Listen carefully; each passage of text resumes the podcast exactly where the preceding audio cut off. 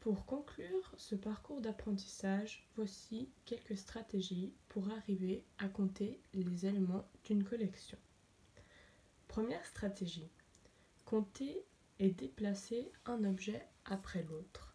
Nous avons déjà vu ce cas lors d'une précédente vidéo. Lorsque j'ai des trombones, je les déplace tout en les comptant. 1, 2, 3, 4 et 5. J'ai donc 5 trombones dans ma collection. Deuxième manière de faire, je peux représenter chaque, objet que je compte avec l'un de mes doigts. Par exemple, si j'ai une pile de stylos quelque part, il me suffit de les enlever un par un en les notant sur mes doigts, comme ceci. 1, 2, 3, 4. Dans ma main, j'ai donc 4 stylos.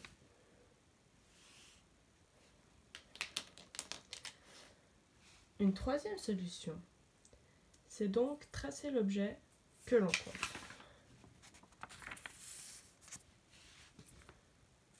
1, 2, 3, 4, 5, 6 et 7. Sur cette feuille, j'ai donc 7 nuages.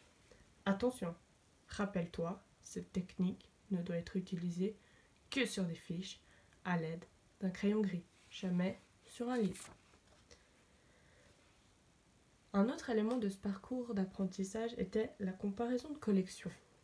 Afin de comparer deux collections, il faut mettre côte à côte les deux collections pour voir laquelle est la plus grande. J'ai ma collection sur du bleu et une autre collection sur du orange. En les posant à côté, on peut clairement distinguer que la collection bleue est plus petite et que la collection orange est plus grande. Afin de vérifier, il y a une solution très simple. Il suffit de compter. 1, 2.